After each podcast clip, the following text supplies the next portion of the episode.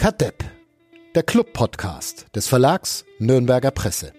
Präsentiert von Club Community Partner Sparkasse Nürnberg.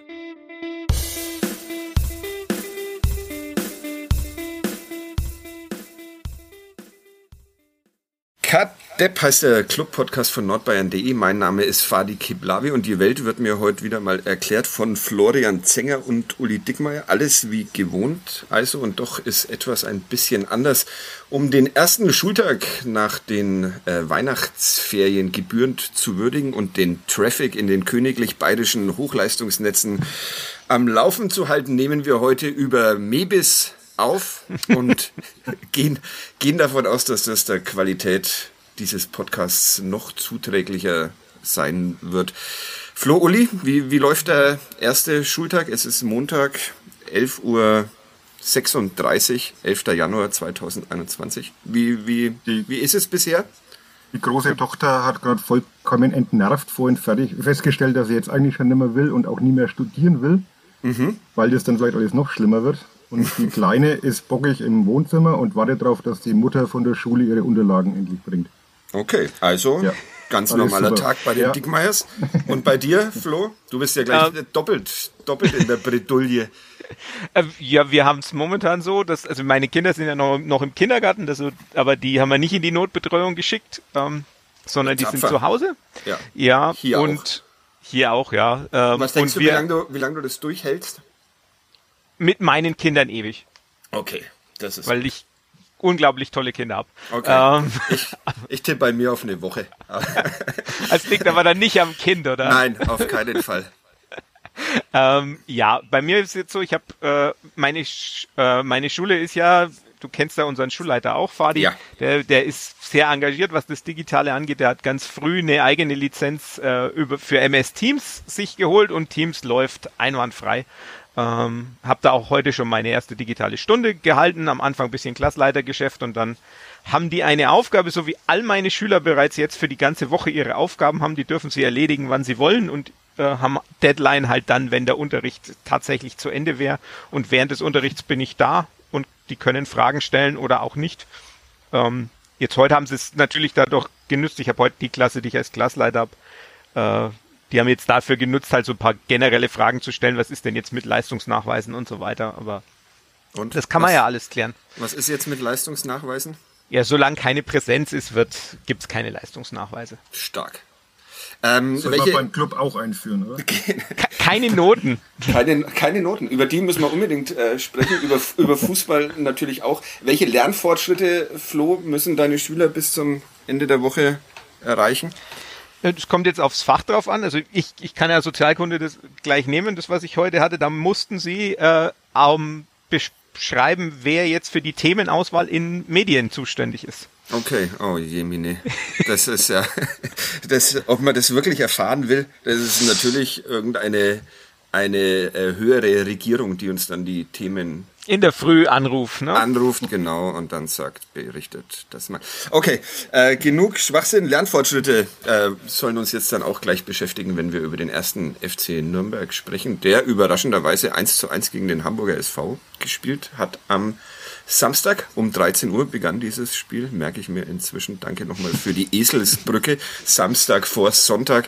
Das ist wirklich großartig. Nie wieder werde ich den Anpfiff äh, verpassen. Ähm, ja, da reden wir jetzt gleich drüber. Erstmal Thomas Korell und unser Sponsor, die Sparkasse Nürnberg. Bis gleich. Kadepp, der Club-Podcast von nordbayern.de. Präsentiert von Club Community Partner Sparkasse Nürnberg.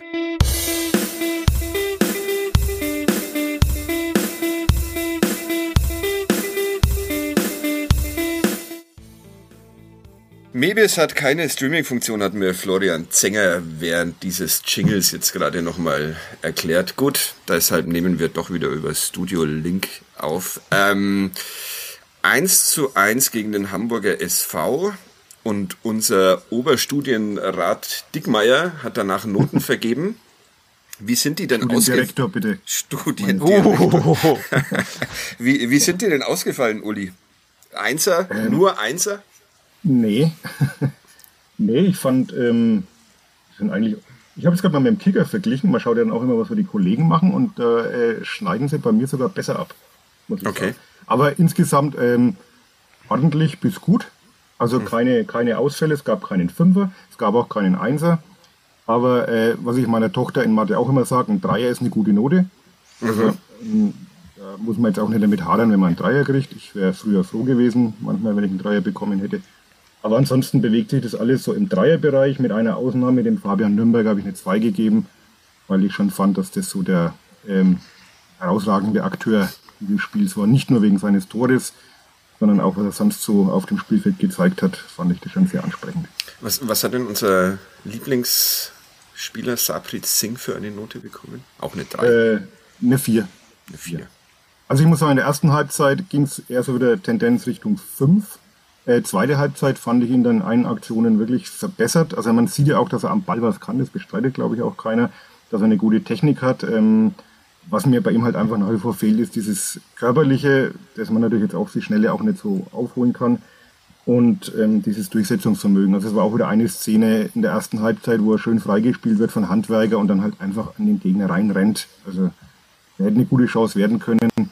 Da fehlt einfach so ein bisschen die, die Robustheit. Deswegen Naja, aber äh, vier ist was ja eine schon mal- Verbesserung, Verbesserung zu den letzten Auftritten, muss man auch mal sagen. Ist auch Flo? Positive sehen. Also, du gibst ja auch Noten bei Club Fans United, Flo.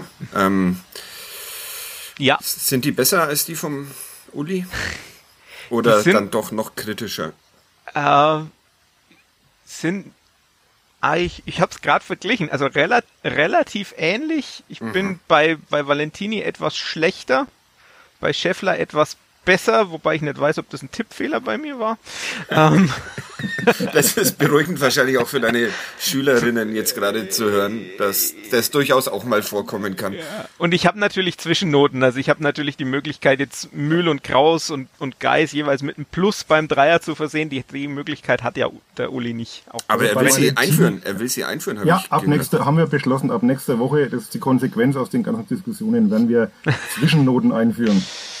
Was wirklich weiterhilft, weil zum Beispiel beim Dreier ist es einfach so, dass man dann Spieler einen Dreier gibt, wo man sagt, naja, für einen Zweier reicht es nicht ganz, aber auch den Spielern einen Dreier gibt, wo man sagt, naja, das ist jetzt halt gerade noch so ein Gnadendreier eigentlich, wenn du einen Vierer gibst, magst du auch nichts falsch. Also man hat dann schon nochmal Möglichkeiten zu differenzieren, das finde ich eigentlich schon sehr hilfreich. Und gerade bei Valentini zum Beispiel wäre so ein Fall, hätte ich jetzt auch gerne 3,5 gegeben, weil er beim Gegentor nicht gut ausschaut. Ansonsten finde ich, macht das ganz passabel. Ähm, bei, bei Hack ist es auch so ein, so ein Thema. Oh, ich höre ein, ich höre ein Handy. Endlich wieder. bei der oder? Redaktion. Ich mach mal weg. nur die Redaktion Jetzt- äh, jetzt der. Die Themen. Das war die, der Anruf, wo, wo dir gesagt wird, was du zu Ja. berichten hast. Jetzt. Genau. Das ist jetzt Kommt alles raus. Auf, aufgeschmissen. Ui, nee, weil ich glaube, es war die Handynummer von Sing. Warte ich mal kurz. Nicht. ja, äh, wo war ich stehen geblieben? Bei Hack, äh, auch so ein Fall, ne? wo ich sage, für eine 2 reicht es mir nicht ganz. Ich fand ihn gut, ich fand ihn sehr agil, sehr herrliche Vorarbeit. Ähm, da ist es ja so eine 2,5 vom Gefühl her das gewesen, was ich am liebsten vergeben hätte und was wir dann ab nächster Woche ja auch vergeben können. Eigentlich war ja der Flo noch dran, oder? Und dann sind wir irgendwie dazwischen gegrätscht. aber Ich weiß jetzt nicht mehr ganz genau, was du Das ist er sagtest. gewohnt als Lehrer. Ja. Das ist völlig okay. Ich muss nicht immer viel, viel labern. Das, Johannes, Johannes Geis hat im Kicker, glaube ich, eine nicht ganz so gute Note bekommen. okay. Da hat man wirklich Geist- eine lustige Diskussion auf der Genau, Tribüne. Flo, ja. erzähl du. Genau, also Geis hat, also es ist so, es gibt ja so statistische Aggregatoren, die Noten allein aus den statistischen Werten bilden und da war Johannes Geis mit einer 7,6 von 10 ähm, der Beste auf dem Platz, also von allen eingesetzten Spielern. Und das habe ich dann nach dem Spiel auch gesagt. Und äh, der Kollege vom Kicker, der benotet hat, war also völlig außer sich und meinte, dass da kann man, das zei- das zeige, dass man auf Statistiken nichts geben kann. Kam dann mit einem sehr alten Beispiel vom, SS, äh, vom SSV Ulm, äh, als der noch Bundesliga gespielt hat. Also da weiß man dann auch, woher diese, die, der Eindruck kommt. Das ist, Das äh, die mehr als Kollegen lustig machen, da war ich auch dabei. mir geht's nur drum, dass das halt der Eindruck war, dass, also ich meine, dass man vor 20 Jahren Zweikampfstatistiken hatte und mehr nicht, das ist mir durchaus bewusst. Ähm, und dann haben wir eben uns darüber unterhalten, wie Johannes Geist dann gesehen wird und wurde und er hat eben ausgeführt, dass ihm seine Defensivleistung nicht, nicht ausgereicht hat und er deshalb dann eben auch zur 4 tendiert, die er im Kicker gekriegt hat. Ähm, und ich habe dann über den Twitter-Account von Club Fans United mal die die Bevölkerung, die das, das zuschauende Volk gefragt, was die so für einen Eindruck hatten. Und es war ganz interessant, da war der Eindruck sogar noch besser als meiner oder der vom Uli. Also wir haben beide Dreier hergegeben. Ich habe ein Plus vor der Drei, aber ähm, trotzdem, also ich habe da von, von 1 bis 2,5 war eigentlich so das Spektrum größtenteils. Es gab ein paar, die ihn schlechter gesehen haben, aber die, der Großteil hat es wesentlich besser gesehen. Das finde ich dann auch ganz interessant. Und die statistischen Werte sind auch absolut ordentlich. Also wenn man, wenn man guckt, äh, was weiß ich, zum Beispiel sieben von acht Defensiv-Zweikämpfen gewonnen. Das ist dann schon sehr ordentlich. Zehn abgefangene Bälle ist der, der mit den meisten abgefangenen Bällen beim Club. Also von daher, das kann man dann, dann versteht man auch, wie diese Note, die statistische Note zustande kommt. Be bevor wir weiter über Johannes Geis äh, sprechen, zu dem ich auch noch eineinhalb Dinge äh, sagen will. Ähm, was war dieses Beispiel beim SSV Ulm? Das ist, kriegst du das, kriegt ihr das noch zusammen? Das kriege ich hin, ja, ja. Er hat da von, von einem äh, Innenverteidiger von Ulm gesprochen, der die beste Zweikampfquote in diesem dieser Saison hatte von allen Bundesligaspielen oder unter den ersten vier. Ich krieg nicht mehr hin, wer es war, Jochen Kienle vielleicht, aber das ist jetzt wirklich ins Blaue hineingesprochen und er meinte halt, da sei nicht abgebildet, welche Zweikämpfe er nicht geführt hätte. Das ist natürlich völlig richtig. Ja. Aber die Zweikampfquote an sich ist halt auch kein, kein Wert, der meiner Meinung nach großartig was aussagt.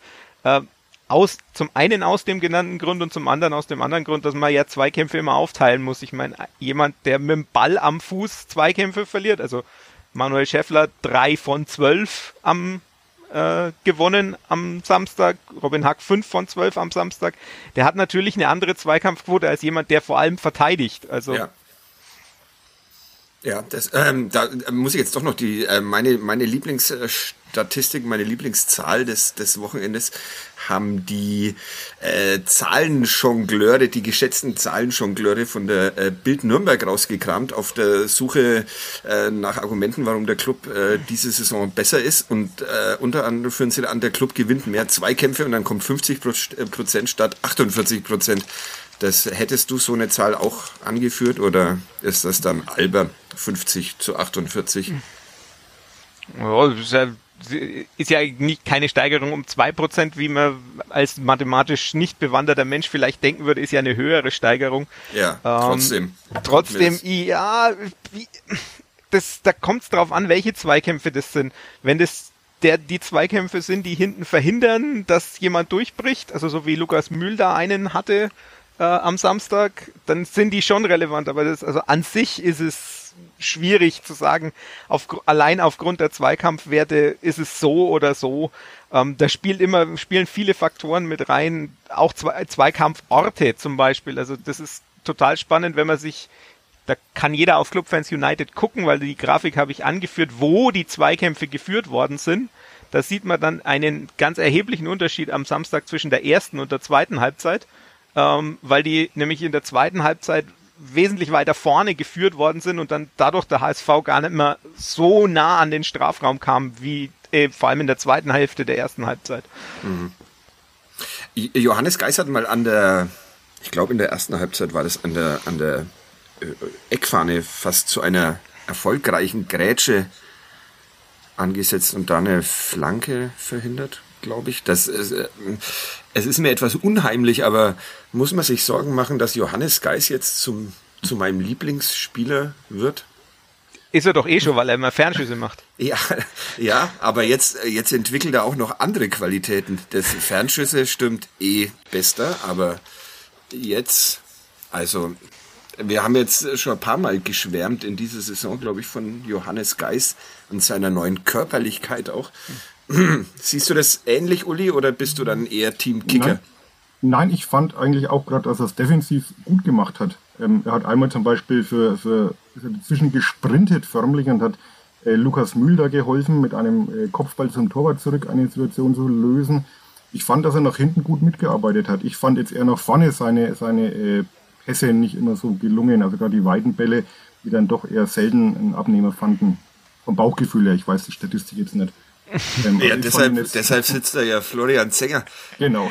Unser Bauchgefühl wird vernichtet von Zahlen. Ich fand ihn defensiv eigentlich sehr ordentlich. Wobei der Kollege von Kicker gesagt hat dann, das ist ja auch sein Job. als Sechser. Ja, weil er, weil er ihn als, als reinen Sechser sieht, ja. was er, was nicht, was er nicht ist, ja. ja, und was, was auch nicht, was in dem System, wie die das spielen, auch nicht unbedingt nur seine Rolle ist. Also, er ist schon der Offen, irgendwie ist Kraus schon eher der Abräumer und, und Geist schon eher der, derjenige, der, ähm, der ein bisschen mehr das Spiel strukturiert von den beiden Sechsern. Klar muss er auch zurückarbeiten, aber wenn man das jetzt sieht, also je, klar, Zweikampfdefinition spielt eine Rolle, deshalb aber trotzdem sieben von acht Zweikämpfen gegen den Ball ist eine bombastisch gute Quote für einen Sechser. Ich ähm, wollte am Samstag nach einer halben Stunde äh, twittern, beste halbe Stunde seit Menschengedenken und dachte mir, während ich das schreibe, wahrscheinlich ist der Tweet noch, bevor ich ihn sende, überholt. Äh, war er dann auch, weil das, weil der Ausgleich ähm, äh, gefallen ist. Aber war er ja eigentlich auch. Warum war das so gut am Samstag, was der erste FC Nürnberg gespielt hat. Ihr wart beide im Stadion, ich saß ja. daheim vorm Fernseher. Ihr habt es noch ein bisschen besser gesehen vielleicht als ich. Ich finde, dass äh, seit langer Zeit mal wieder so beides harmoniert hat. Also sowohl das, das kämpferische Element, also man ist doch sehr couragiert zu Werke gegangen, auch diese Leidenschaft auf den Platz gebracht. Und aber auch spielerisch war es phasenweise zumindest ansehnlich. Ist jetzt sicherlich noch nicht alles gelungen, aber ähm, also das aus, aus beiden Welten, sage ich mal, was man bislang immer vermisst hat, entweder sie haben schlecht verteidigt oder sie haben vorne nichts zustande gebracht, war das eigentlich eine ganz gute äh, Mischung das mal über, über gewisse Phasen des Spiels, natürlich nicht über 90 Minuten. Dann kommt natürlich auch dazu, dass der HSV, fand ich in der ersten Halbzeit überraschend schlecht war. Also pomadig irgendwie, was man vielleicht anders erwartet. Ist wieder die Frage, was liegt am Gegner, was lässt man zu. Aber ich fand gerade in der, in der Abwehr waren die schon sehr hüftsteif und sehr, sehr hölzern. Mich erstaunt. Und auch nach vorne dieses gefürchtete Flügelspiel, bis auf eine Szene natürlich, die dann prompt zum Tor geführt hat, hat man das eigentlich ganz gut unterbunden. Ja, also würde ich, würde ich so mitgehen. Ähm, ist Danke. auch. Ähm, ich fand es in der zweiten Halbzeit offensiv nimmer, nimmer so wahnsinnig gut, ähm, aber man hat über eigentlich über das komplette, über die kompletten 90 Minuten fast durchgehend geschafft, ähm, den HSV wegzuhalten, ungefährlich zu machen, Räume gut dicht zu machen. Hat, also man sieht, gibt, auch da gibt's eine schöne Statistik. Ähm, der HSV kommt im Schnitt ungefähr 18 bis 19 Mal pro Spiel in gegnerischen Strafraum. Am Samstag war er nur 11 Mal drin. Äh, das zeigt schon auch, dass man gut verteidigt hat. Ähm, und man hat jemanden wie Sonny Kittel zum Beispiel komplett ausgeschaltet. Also die gesamte rechte Hamburger Seite war eigentlich komplett ausgeschaltet. Auf links hat es eben einmal nett funktioniert, aber trotzdem insgesamt war das richtig gut, hatte ich auch so nicht erwartet, muss ich sagen. Ja, niemand. Ähm, und Pomadik, da hat aber ähm, während der Pressekonferenz der Hamburger Trainer Tune schon widersprochen, Pomadik sei das, sei das gar nicht gewesen. Das ist immer ein bisschen schwierig, ne? Wenn war dann die eine Mannschaft schlecht oder die andere einfach sehr gut.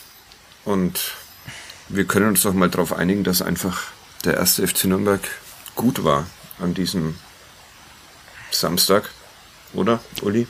Ja, einigen Nicht wir uns drauf. immer dann noch die Pumpe. Nein, also, ich habe ja vorhin gesagt, es kommt natürlich immer darauf an, was der Gegner zulässt oder wie man den Gegner bespielt. Und das ist seligen Verdienst des Clubs, dass man da auch von Anfang an wirklich sehr, sehr gut dagegen gehalten hat. In Abrede stellen. Der Trainer saß in einer Loge. Ähm, und unten an der Seitenlinie stand Tobias Schweinsteiger. Wie habt ihr den so gesehen? Wie hat er sich, hat er, hat er äh, Flaschen durch die Gegend getreten? ist ja nicht aufgefallen, ne? Nee, ich fand ihn sehr engagiert. Also, wir haben das ja beide aufgeteilt, Frank Steinmetz und Tobi. Ich muss immer aufpassen, irgendwann sage ich Bastian. Beim ja. Schreiben ganz furchtbar. Ich muss jedes Mal drüber schauen, dass ich nicht Bastian schreibe. Äh, sie haben sich das ja gut aufgeteilt, die beiden. Ich fand Schweinsteiger war ein bisschen der aktivere, hat zumindest von oben so gewirkt, der öfter mal stand und auch mal was reingebrüllt hat.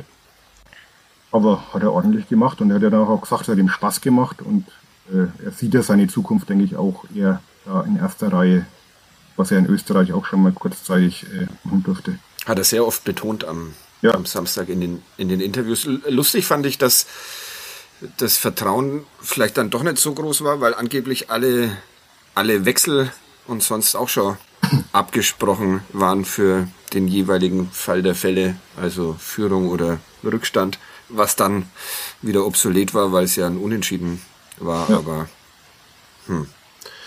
Hättest du ihm etwas mehr Freiheiten gegeben, Flo, oder ist das genau richtig, dass ähm, Robert Klaus, auch wenn er nur da oben sitzt, immer noch die Kontrolle behält über seine Mannschaft?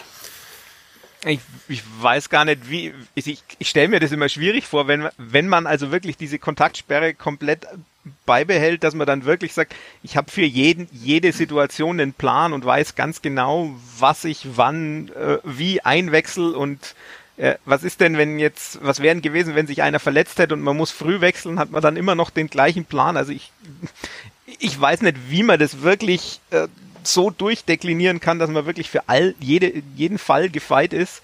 Ähm, an sich ist es, wenn einer der Chef ist und er sagt, er möchte das so handhaben, dann muss man die Hierarchie halt so einhalten. Das ist schon klar. Mich, ich fand es auch ganz interessant, dass, äh, dass so quasi so die, die Pressekontakte dann halt so geregelt waren, dass äh, Robert Klaus vorm Spiel noch was gesagt hat und so weiter. Ähm, also war ja so, als wäre er eigentlich da. Er war halt nur in der Zeit dann während des Spiels nicht da. Also von daher, ja, ist, ist glaube ich, kann man so handhaben. Gibt auch wahrscheinlich Vereine, die oder oder Trainer, die es anders handhaben, wenn sie gesperrt sind.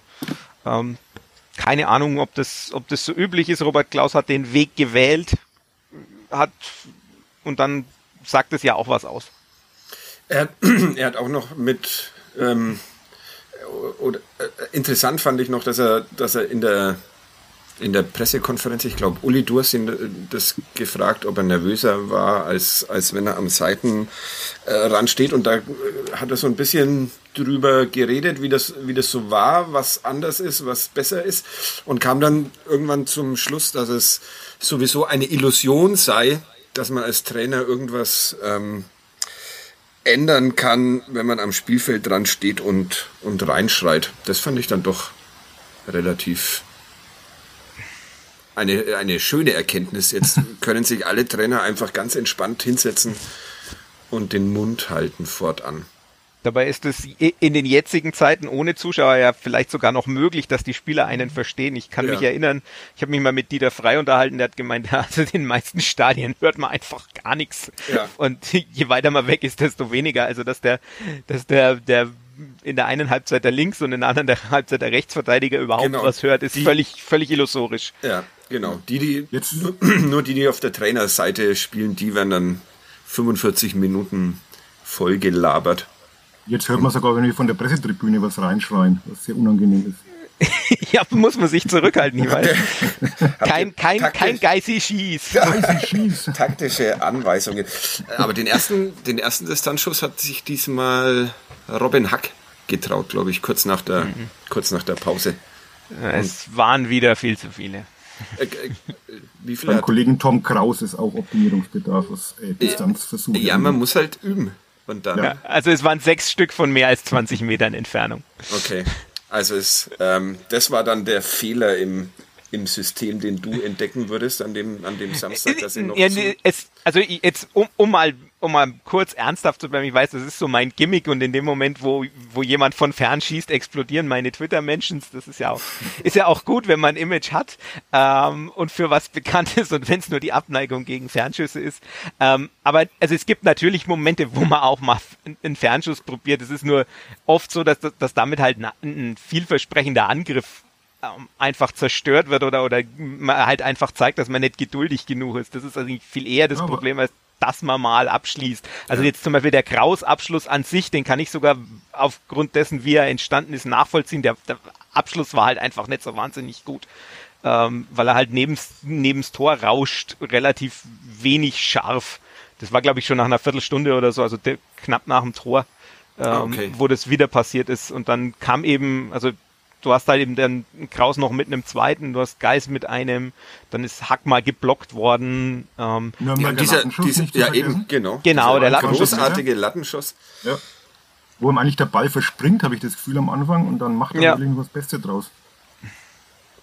Ja, okay. Jo. Also du meinst Distanzschüsse zerstören Chancen. Also es, es gibt Momente, es gibt Momente, wo es richtig ist. Also der Fabian Nürnberger Abschluss äh, an die Latte ist zum Beispiel auch so einer, wo ich sage, das kannst du natürlich probieren. Auch Johannes Geis in Braunschweig hatte so einen Abschluss, wo ich sage, ja, das auf jeden Fall oder gegen Sandhausen, wo der wo er auch, wo der Torwart parieren muss. Es geht mir nicht um den Distanzschuss an sich, sondern halt in dem Moment, wo man, wo Ungeduld da ist oder wo man eigentlich noch im Aufbau ist und dann denkt man sich so und jetzt hau ich einfach drauf. Also das, das eine Beispiel, ich glaube, ich glaube, das war dieses Aue, war das Spiel gegen Aue, wo, wo Geis halt aus 40 Metern oder so oder 45, wo er einen freien Passweg auf jemanden am 16er hat und dann trotzdem schießt. Das sind die Momente, wo ich sage, das muss nicht sein. An sich ist es natürlich okay, manchmal kann ja auch ein Ball abgefälscht werden und dann gibt's eine Ecke oder der kullert sonst irgendwie rein oder so. Also es ist nicht so, dass ich da gänzlich dagegen bin. Ich finde nur, es gibt eben Spieler, die zu oft dazu zu diesem Mittel greifen. Glaubt ihm kein Wort. Bleibt euch treu. Schießt, wann immer ihr das Tor seht, auch wenn ihr, auch wenn ihr es nicht Wenn Jan Christiansen auf dich gehört hätte, ne? Ja. Ja. ja. Was das für ein Expected Goals Wert hatte, dieses 3 Wären wir jetzt alle nicht hier. Anzunehmen. Äh, Fabian Nürnberger, eine äh, sehr schöne Geschichte, eine ausgerechnet Geschichte, wie sie im Sportjournalismus viel zu oft erzählt wird. Ein Hamburger trifft für Nürnberg gegen Hamburg. Ist, ist der inzwischen ein richtiger äh, Zweitligaspieler schon geworden? Ein, ein überdurchschnittlicher Zweitligaspieler? Also ich, ich finde, er hat schon auch noch Schwankungen drin. Im letzten Spiel war es nicht so gut, das Mal war es wirklich gut. Aber ich glaube, das ist in dem Alter auch normal. Aber es ist einer der Spieler, von denen ich behaupten würde, die haben auf jeden Fall Potenzial für mehr. Also vielleicht auch sogar mal Richtung Bundesliga. Ich? Ja, ja, ja. Ja, ja, ja. Wird unser nächster Rekordtransfer. Ja, nach Schalke, noch in dieser, nee, das ist kein Stürmer. Äh, gibt's, äh, gibt's Zahlen, Flo, die das ist jetzt ganz schön fies, ne? Dass ich jetzt. Jetzt, jetzt frag. ohne Vorbereitung muss ja. ich hier. googeln oder was auch äh, immer. Nee, ähm, schieß, schieß los, ist ja okay. Ähm, Gibt es Zahlen, die belegen würden, dass was Fabian Nürnberger besser macht in dieser Saison als in der letzten? Das ist jetzt echt gemein. Aber wir ähm, haben Zeit. Ich nein, nein, nein, nein. Er, er, er führt im Schnitt ungefähr drei Zweikämpfe pro Spiel mehr und die Zwei davon sind in der Luft. Ähm, das heißt also, er scheint da ein bisschen von seiner Position her halt einfach mehr reinzugehen. Er schließt auch öfter ab. Also mhm. das ist ungefähr, das ist auch was. Das Tor, er hatte während der regulären Saison letztes Jahr kein Tor geschossen, hat dann in der Relegation zwei gemacht. Ähm, also auch da auch wichtig. Und äh, was ich denke, das das auffälligste ist, wenn man sich die Zahlen so anguckt, ist, dass er einfach viel mehr Pässe spielt, die zu Abschlüssen führen. Das heißt, er spielt etwas tornäher. Das liegt ja auch an dieser, an, am Flügelzehner, den er oft spielt. Ja. Ähm, ich denke, das ist tatsächlich so das, das Entscheidende, wo sich ein bisschen was geändert hat, dass er halt in seiner, seiner offensiveren Rolle auch mehr zum Tragen kommt, ähm, weil ihn äh, Robert Klaus, denke ich, auch offensiver sieht, als ihn jetzt Jens Keller oder, oder Damir Kanadi gesehen haben. Er kam ja letztes Jahr auch eher so als, als Linksverteidiger, ja. nach oben und hat da auch eine Zeit lang gespielt, hat da teilweise sogar Tim Handwerker verdrängt gehabt und ist aber dann eigentlich weiter nach vorne gewandert. Also, und über die Zwischenstation defensives Mittelfeld, da ist er dann auch plötzlich mal irgendwie kurzfristig ja. der, äh, auch mit einer guten Leistung aufgefallen. Mhm. Und ich glaube, Wiesinger war es dann, oder? Der ihn in den, im Relegationshinspiel da in diese offensive Rolle wieder zurückbefördert mhm. hat. Links, ja. Ja, also diese, diese also entweder linkes Mittelfeld oder auch, äh, man kann ihn, ich sehe, man kann ihn sogar, denke ich, äh, in so einem, so einem 4-1-4-1 könnte der auch den, den linken Achter spielen. Ähm, also er ist einfach weiter vorne und es tut ihm gut. Ähm, soweit ich weiß, ist er in, hat er ja in der Jugend auch vor allem weiter vorne gespielt, hat er nur in der U21 beim Club vor allem Linksverteidiger gespielt. Ähm, und von daher ist übrigens natürlich auch eine Dieter Nüssing-Entdeckung, völlig klar. Selbstverständlich. Ja, und ich glaube, das ist aber so die, die, die, große Veränderung jetzt im Vergleich zum Vorjahr. Und er kann halt auf dieser Seite, wenn er so, so, so im Flügel spielt, auch äh, seine Dün und nach innen zieht, seine Dynamik natürlich auch noch viel besser ausspielen, die er da hat. Es wäre interessant. Ja, Uli, sorry. Ich, ne, ich, ich finde, dass er gut verbindet. Er hat sowohl so eine, so eine Giftigkeit in den Zweikämpfen, also er geht da auch sehr resolut in die Zweikämpfe, hat aber auch wirklich eine gute Technik. Also das sieht man, wenn er sich da aus engen Situationen dann spielerisch löst, macht immer diesen einen Trick, äh, wo er den Ball so rüberzieht. Ähm, das hat er, glaube ich, zwei oder dreimal gemacht in diesem Spiel. Aber auch der Abschluss zum Beispiel beim Tor fand ich technisch, ich glaube, so leicht war der gar nicht zu nehmen. Also ich kann mir Spieler vorstellen in Nürnberger Reihen, die das vielleicht nicht so abschließen. Also sag, sag welche, dass, wir, dass wir das Beleidigungsding für heute auch durch hätten. Äh, es wäre mal interessant, eine äh, äh, Mannschaft mit Dieter Nüssing-Entdeckungen spielen zu sehen. Würde die erste Liga spielen oder zweite Liga, Flo? Hat, er, hat, er, hat er schon mal einen Torwart auch entdeckt? Äh, ja, ist nicht, ich überlege gerade, Daniel Batz könnte könnt er sein, der jetzt in Saarbrücken so, mhm. so eingeschlagen hat letztes Jahr. Ich überlege ab und zu äh, schon, aber es sind schon eher, es sind schon eher Feldspieler. Müsste ich jetzt, da müsste ich jetzt tatsächlich länger drüber nachdenken. Aber also das ist, ähm, das ist die die Hausaufgabe bis bis nächste ein, Woche. Kannst die, du die, die Dieter Nüssing All-Stars, genau, ja. Die kannst du, kannst du erledigen, wann immer du willst. Du musst halt bloß bis nächsten Montag. Äh, Wirst du abgefragt. Genau. Ja. Das ist ein Leistungsnachweis. ein angekündigter Im, im, Dis, im, Dis, Im Distanzunterricht währenddessen darf man ja auch Noten erheben. Naja, ah siehst du. Nur keine schriftlichen Leistungsnachweise. Auch noch schön fand ich am Samstag in den Interviews, die dann äh, Tobias oder Basti Schweinsteiger, nenn ihn wie du äh, willst, äh, noch geben durfte nach dem Spiel, äh, als er gesagt hat, auf diese Mannschaft ist in den letzten beiden Jahren viel eingeprasselt und das haben wir jetzt aus den Köpfen bekommen. Ehrlich? Hm. Glaubt ihr das auch? Die letzten Wochen deuten schon darauf hin, dass sich da was verändert hat, weil es ja doch deutlich stabiler bei Vorsprung oder auch nach Rückschlägen oder Rückständen nicht komplett eingebrochen und so. Also äh, ich glaube schon, dass das, das ist so ein bisschen, dass da tatsächlich eine Veränderung eingetreten ist. Ob das jetzt komplett aus den Köpfen raus ist, das ist immer so eine Frage, das vielleicht etwas optimistisch formuliert. Aber man find, ich finde schon, dass in den letzten Spielen dahingehend eine Veränderung da war. Also das ist jetzt man hat ja zum Beispiel auch gegen den HSV jetzt nicht so agiert, dass man sich hinten hat reindrängen lassen, was ja oft mal bei, bei Führungen verteidigen oder auch bei, bei Unentschieden der Fall war, sondern man hat weiter, weiter hoch verteidigt, man hat sich früh formiert, nicht hinten reindrängen lassen. Also das sieht man schon, Veränderung, ob das was Dauerhaftes ist oder ob es nicht doch irgendwann mal wieder so eine Situation gibt, wo man sich nach dem Rückstand dann blöd anstellt, weiß ich nicht, aber an sich kann man, also man kann dem zumindest folgen. Die Geburt einer neuen Mannschaft. Uh. Was, wo, wo, ist, wo ist er jetzt eigentlich? Ich überlege gerade. Der hat doch jetzt wieder, hat er nicht wieder einen neuen? Ja, war doch jetzt wieder nach, der ist irgendwie in Linz rausgeflogen. Ja, ja, genau, der ist er rausgeflogen. Und jetzt ist er, bei Barnsley ist er jetzt als Nachfolger von oh, Gerhard schön. Struber, der vorher ja bei Red Bull war und dann jetzt wieder bei Red Bull ist, wo nur vorher einmal was Liefering und das andere, jetzt ist er bei Red Bull New York, wenn ich das richtig im Kopf habe. Ah, schön. Das ist, was der Red Bull für Möglichkeiten verschafft. Nein, das, das habe ich nicht. Also Ismail habe ich gegoogelt, das gebe ich zu, aber den, den, den nicht Struber nicht. Ich bin nicht mal dazu gekommen, Ismail zu äh, googeln, weil ich äh, weil man da die Pünktchen aufs E machen muss. ich bin dann bei äh, Valerie Niehaus hängen geblieben. Ah. Deshalb bin ich dann nicht weiter. Aber, das, aber Google vervollständigt doch nach den eigentlich nach den eigenen Suchgewohnheiten. Also das würde mir jetzt zu denken geben. Ja. ja. Ich habe übrigens auch gegoogelt. Ich glaube, es war Joachim Stadler, der in den Stadler, jawohl. Ja. Joachim Stadler, ja. kennt kein Mensch äh, mehr. Ähm, äh, ja, soll man sich äh, oder was was wird denn aus dieser Mannschaft? Äh, ist das eine Mannschaft, die auf ewig äh, durchschnittlichen Zweitligafußball garantiert? Also soll man sich freuen über diese Geburt der neuen Mannschaft oder äh, hat also du hast, noch, hast noch ja Potenzial nach oben? Also wenn man sich die Ersatzbank so ansieht, jetzt Wochenende für Wochenende, dann sitzen da sehr viele noch sehr junge Männer.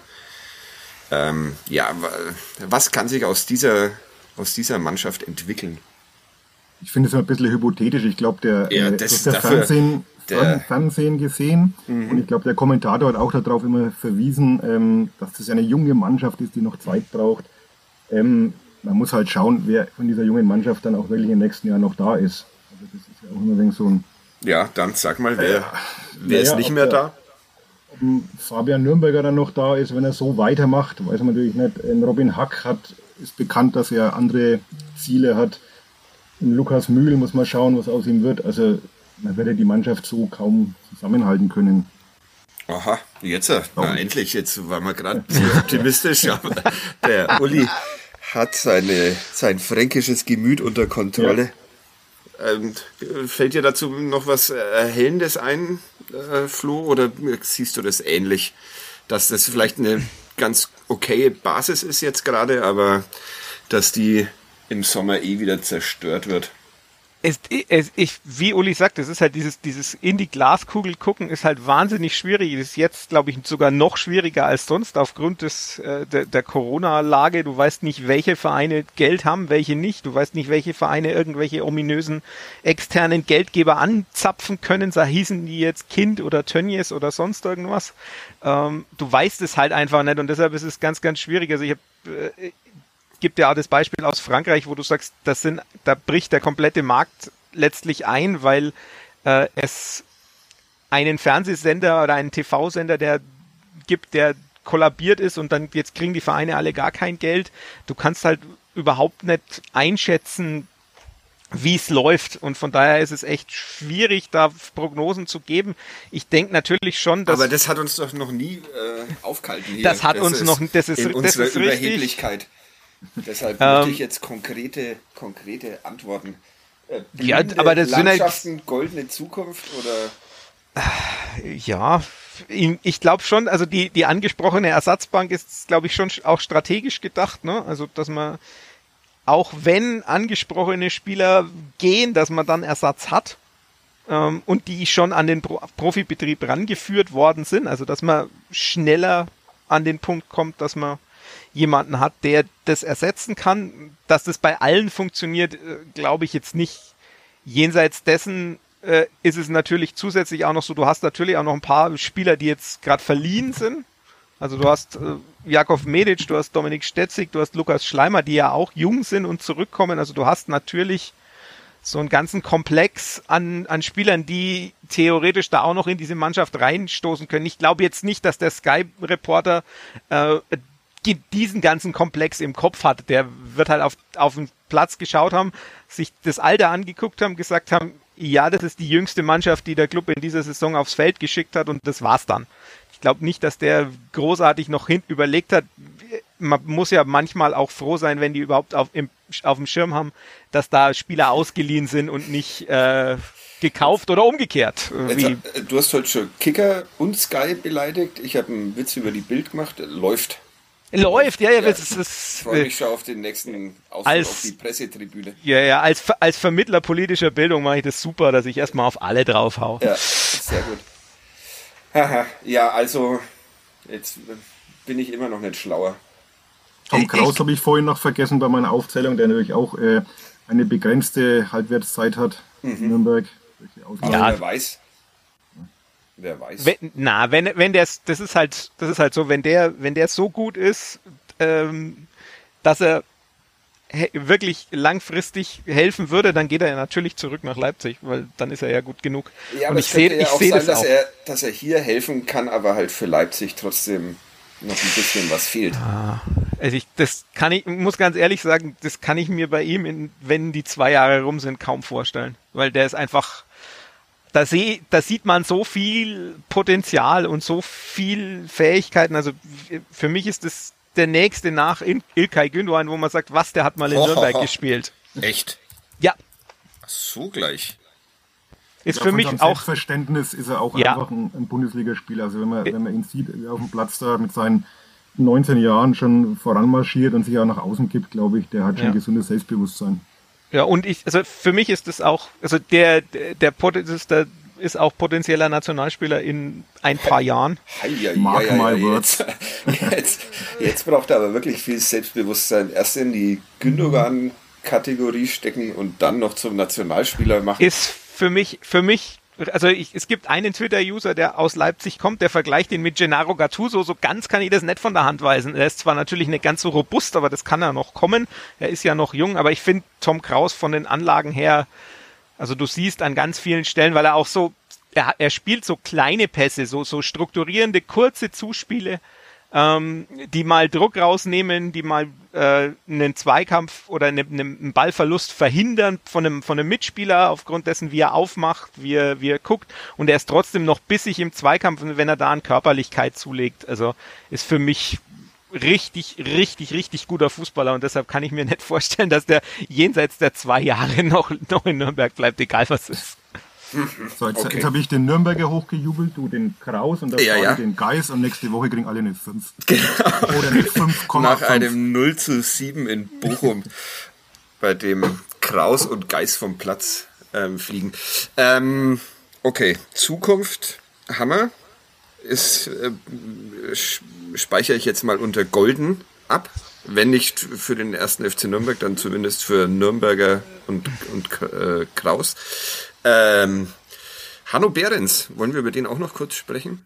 Wir könnten über Misicjan noch sprechen. Über Misicjan, stimmt. Mhm. Ja, der ist, der ist schon fort. Was, was fällt dir zu Misicjan ein? Ist, ist etwas überraschend ähm, ja. in Holland geblieben, in den Niederlanden geblieben. Ja, teils, teils. Also man hat ja schon das Gefühl, dass er nicht die ganz große Rolle in den Planungen gespielt hat. Das hat er jetzt auch nochmal in so einem Abschiedsgruß ein bisschen ähm, dargelegt, dass man wohl nicht so wirklich mit ihm geplant hat in Nürnberg. Einerseits natürlich so einer langen Verletzungspause ist klar, dass man den langsam heranführen muss. Aber so wirklich hatte ich jetzt auch das Gefühl, dass Robert Klaus nicht unbedingt darauf wartet, dass jetzt Misicjan wieder zur Verfügung steht.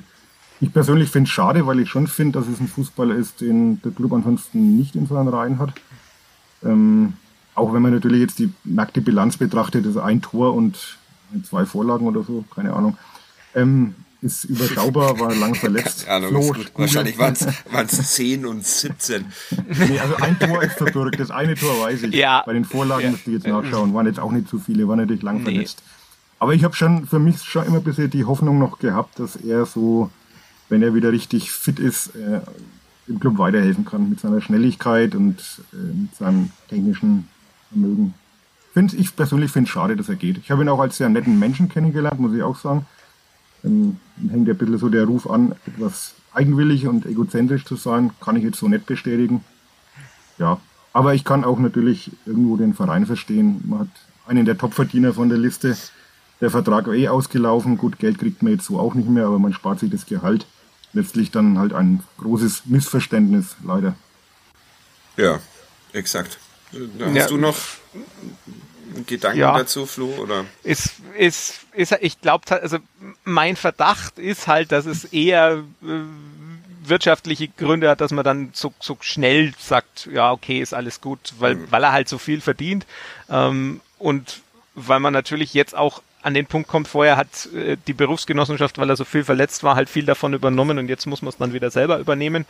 Ähm, das ist, der ist teuer, der von den, von der Spielweise her ist er halt dann doch eher jemand, der wirklich über, über Außen kommt, der Außenspieler ist, aber Robert Kein Klaus. Flügelzehner. Genau, Robert Klaus spielt halt selten mit, mit richtigen Flügelspielern. Also mit so, äh, der lässt, er versucht er eher das, das Spiel ins Zentrum zu bringen, also nicht breit zu machen, sondern eher eng zu machen. Ähm, und hat eher die, die Stürmer vorne drin, die ausweichen. Ähm, das kann er schon auch spielen, aber er ist halt dann doch eher jemand, der über den Flügel kommt. Das, das, deshalb kann ich seine Aussage, der Verein hatte keinen Plan mit mir, dass er da äh, gebracht hat, die kann ich schon auch in gewisser Weise nachvollziehen und wahrscheinlich ist es, wenn man es mal nicht als Kritik auffasst, ähm, sondern tatsächlich ähm, einfach als, als Aussage, dann äh, passt er halt einfach nicht in das, in das taktische Konzept. Ähm, andererseits natürlich, wenn der fit ist ähm, und und Bock hat, dann ist es jemand, der in der zweiten Liga schon ganz schön für Furore sorgen kann. Ich bin mir auch sicher, der wird in Holland in der oder in den Niederlanden in der ersten Liga, die ja doch äh, etwas körperloser ist als die zweite Bundesliga oder auch als Fußball in, in Deutschland generell und technisch ein bisschen mehr Finesse hat, äh, durchaus äh, gut eine gute Rolle spielen können, solange er fit ist. Ja, Ebenfalls keinen Plan gibt es für Hanno Behrens. Der hat jetzt letzte Woche mehr oder weniger deutlich gesagt, dass er den Verein verlassen will. Wäre das, wäre das nicht ein bisschen ein trauriger, trauriger Abschied. Und muss, Das das Fall, ja. müsste man traurig sein, wenn er nicht mehr da ist? Oder ist. Ähm, Also ich, ich könnte es verstehen. Glaube ich, kann auch jeder nachvollziehen, wenn er jetzt nochmal äh, eine andere Möglichkeit findet. Ähm, Vertrag läuft aus und die letzten eineinhalb, zwei Jahre waren jetzt für ihn wirklich auch nicht einfach. Teils äh, zu Recht, teils, äh, also die sportliche Kritik zum Teil sicherlich berechtigt. Ähm, habe ich ja oft schon gesagt, was darüber hinausgeht, teilweise sehr unberechtigt und auch unangemessen für einen Spieler, der trotzdem einiges geleistet hat für den Verein. Aber ich glaube, man kann sich nicht verdenken, wenn er die Chance sieht, dann noch einmal irgendwo ein kleines Abenteuer zu starten. Ich glaube, Ausland ist natürlich jetzt in Corona-Zeiten alles sehr schwierig. Wenn da für ihn sich nochmal ein Türchen auftäte, wäre das sicherlich ihm zu vergönnen. Man hätte ihm einen anderen Abschied gewünscht, aber dafür ist der Fußball. Letztlich fände ich es persönlich schade, weil ich ihn auch als, als Typ und als Mensch sehr schätze, muss ich schon sagen. Und ähm, ihm auch nicht immer ja, ein bisschen Unrecht getan hat, teilweise, fand ich, in der Bewertung. Hast, hast du so schlechte Noten gegeben? wahrscheinlich. Weil es da noch Ja, keine gut, Zwischennoten gab. Da hatte ich noch immer der Fünfer. Nein, wenn er, wenn er nicht gut gespielt hat, hat er auch eine schlechte Note gekriegt. Darum geht's ja nicht. Also, es geht Aber es- einfach darum, dass man einen gewisse, äh, gewissen Respekt einfach auch noch vor, vor Spielern und Menschen hat, die halt auch einiges geleistet haben. Und er hat, musste halt teilweise auch auf Positionen spielen, die nicht seine Position waren. Ähm, und es ist einer der Spieler, wo ich sage, dem kann man nie vorwerfen, was auch zum Beispiel für Valentini gilt. Auch wenn die mal einen Fehler machen, wir sind immer mit Herzblut dabei und werden immer 100% geben. Und das Anders ist als wir. Anders als wir. Ähm, Ja, ich, ich habe nicht Valerie Niehaus gegoogelt während des Podcasts. Es warst du. wurde mir ja nur vorgeschlagen. Ach so. Ähm, äh, ja, okay, also aber äh, ihr seid auch nicht der Meinung, dass Hanno Behrens so einen Legendenstatus hat, dass man alles dran setzen müsste, ihn im Verein zu halten. Ja, es ist, glaube ich, wie der Flo schon vorhin gesagt hat, auch bei Musicjan, glaube ich, seine Position, die er halt, äh, für die er prädestiniert ist, die gibt's halt in dem System von, von Robert Klaus auch nicht wirklich. Deswegen hat er da, glaube ich, auch Schwierigkeiten, ihn unterzubringen. Er musste kürzlich musste mal auf der rechten Außenbahn dann spielen. Am halt Samstag hat er die letzten fünf Minuten als Ja. zweiter Stürmer Als gespielt. Zweiter Stürmer. Ja, also, Also es ist, ist schwierig. Er- Ist es seine, seine beste Position oder seine beste Zeit hat er ja halt unter Michael Kölner gehabt, als er in Ja. diesem 4-1-4-1 den, den neben Möwald den zweiten Achter gespielt hat. Mhm. Ähm, die Position gibt's halt in der Form nicht wirklich. Und dann ist es schwierig, ähm, weil für ein, für Sechser neben Geis ist er zu, wäre er zu offensiv. Ähm, da, da wäre dann oder da wäre die Ausrichtung sehr offensiv, das kann man schon mal machen. Ähm, andererseits, um die Überlegung fortzusetzen, in dem Moment, wo du Hanno Behrens auch noch abgibst und du hast Simon Rhein in der Transferphase auch abgegeben, bist du halt im zentralen Mittelfeld plötzlich an dem Punkt, wo du dann wahrscheinlich entweder mit Lukas Mühl oder mit äh, Nikola Dovedan auf der Sechs spielen müsstest, wenn einer der beiden anderen Sechser ausfällt und du nur noch Fabian Nürnberger als Ersatz dann hast und der vielleicht vorne spielen muss. Und das ist auch nicht unbedingt so sinnvoll. Da müsste man eigentlich im Zentrum wieder was tun. Und bevor man da was tut, kann man sich natürlich auch überlegen, naja, dann bleibt er halt noch das halbe Jahr. Ja, davon, davon gehe ich jetzt auch mal, auch mal aus. Also wir, wir halten äh, mal fest, Tom Kraus wird ähm, Nationalspieler. Hier zuerst Musicjan gehört. rockt die niederländische Liga. Genau. Fabian Nürnberger wechselt im Sommer zu, zu Eintracht Frankfurt. SC Freiburg. SC Freiburg auch, ja, auch gut. Auch gut. Zum aufsteigenden Hamburger SV. Und äh, Hanno Behrens ähm, zu 1860 München und Michael Kölner.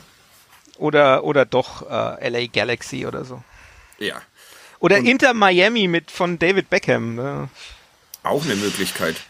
Und der erste FC Nürnberg wird erstmal ein durchschnittlicher Zweitligist bleiben und dann vielleicht auch ohne diese vielen Abgänge, weil sie so gut sind, äh, nächstes Jahr noch ein bisschen besser. Weil dann spielen die Spieler, die am Samstag auf der Bank saßen. Ja, genau. Äh, Da freuen wir uns doch drauf. Jetzt ähm, geht's nach Bochum. Habe ich mir gestern tatsächlich die letzten 15, 20 Minuten angeguckt. Bochum in, in Regensburg. Äh, Ja. Das ist eine, eine, weil es ist oft so, dass der, der nächste Gegner gegen gegen Regensburg spielt. Das heißt, ich habe Regensburg ganz viel gesehen. Das tut mhm. immer ein bisschen weh, weil das ganz anstrengender, im wahrsten Sinne des Wortes, anstrengender Fußball ist, ja. weil die eben richtig Zweikampfhärte und richtig reingehen und Spiel kaputt machen. Ja. Machen das so, machen das auch gut. Also so ist es nicht, aber es ist halt anstrengend und Bochum hat es dann irgendwann doch gelöst bekommen. Also ich kann nur sagen, die erste Halbzeit war, war fast nicht zum Anschauen. Okay. Die zweite war dann, war, du, du hast die, die sehenswerteste die Phase des Spiels dann erwischt, wenn du 15 okay. bis 20 äh, gesehen ja. hast. Ja, clever, ähm, clever von Bochum. Ja, vor diesem, Fußballkenner. schnell ausgeführten Freistoß und, ja. und vor dem 1-0. Also äh, Aufstiegskandidat. Oder? Bochum auf jeden Fall. Ja. Ich weiß nicht, Uli, wie du das siehst, aber. Ja, sehr, sehr stabile Mannschaft. Soll da vorne dabei bleiben. Aber da ich ja sieben Punkte angekündigt habe aus den drei Spielen und jetzt erst einer da ist, sind jetzt dann Siege in Bochum und gegen Hannover Pflicht. Pflicht, ja. Das macht mir durch ein wenig Sorge, dass du nächstes Wochenende arbeitest, ne? Ja. Oh. Aber ich habe ja jetzt auch gearbeitet. Ja, aber also, bist ja. du Nee. Bist du, bist du im ich, Stadion oder? Nee, nee. Ach so, naja, gut. Ich sitze von zu Hause kann er. Von, von zu Hause ist okay. Ja, ja, brav in der Quarantäne rum. Und quarantänisiere mich selbst. Das ist äh, ein großartiges Wort nochmal zum, zum Abschluss. Okay, wollen wir Schluss machen, weil ich glaube, wir sind schon ein bisschen drüber inzwischen und ähm, ja. Ein bisschen drüber sind wir immer, glaube ich. und das ja. völ völlig ohne, ohne Hall sind wir drüber. Ja, komisch. Das hat, ähm, äh, na, das erklären wir jetzt nicht mehr mit dem, mit dem Hall. Dass wir, ähm, dass wir nicht in der Höhle sitzen. Ja, genau. Aber äh, nächste Woche wollen wir da wieder miteinander sprechen. Gerne. Gerne. Okay. Nach Uli? dem 4, 4 zu 0 in Bochum? Ja. Ja, ich bin ja mit Bochum nicht befasst am Wochenende. Schauen wir mal. Okay, dann. Frei am Wochenende. Ja, ja, sehr schön. Was wirst du machen? Äh, vermutlich das Spiel anschauen. dann in diesem Sinne eine schöne Woche. Äh, bis bald. Vielen Dank euch beiden. Ciao. Servus. Ciao, ciao.